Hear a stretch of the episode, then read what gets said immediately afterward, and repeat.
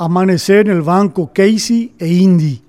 La demora que existe para dar solución a algunos problemas desde las instituciones estatales pertinentes en el país es excesiva e injustificada, sean aquellos graves o leves, lo cual demuestra una vez más que hay un persistente desinterés de parte de algunas autoridades y funcionarios como si fuera que no cobran un salario para hacer su labor. Una de esas realidades es que la falta de una sencilla mensura judicial desde hace dos años impide que exista tranquilidad en una comunidad rural de Itacurú, colonia Tapeuque, Alto Paraná. A causa de que el INDI es incapaz de lograr que se realice la medición de las fincas del lugar para determinar si los terrenos reclamados por aborígenes de la zona son los que compró para ellos dicha institución, hace una semana un grupo de unos 50 nativos atacó a una de las familias asentadas en el lugar y que tiene título de dominio expedido por el INDERT hace bastante tiempo. La solución depende de que el juzgado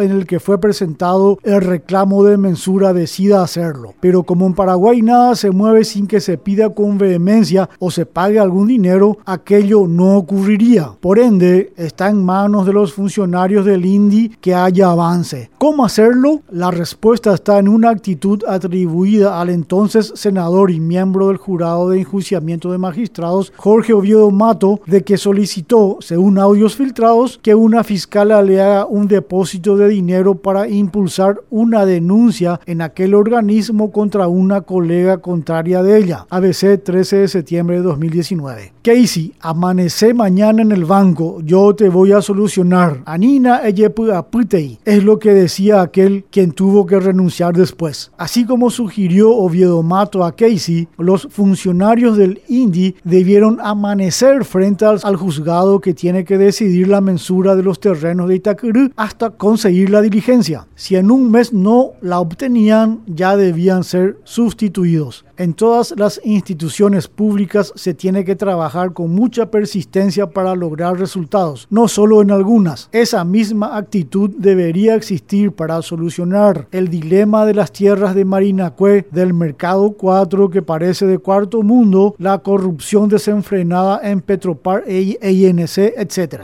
Deben ser ágiles no solo para recibir sus pagos y beneficios, anotarse para viajar gratis al exterior, usar bienes y fondos públicos, etc.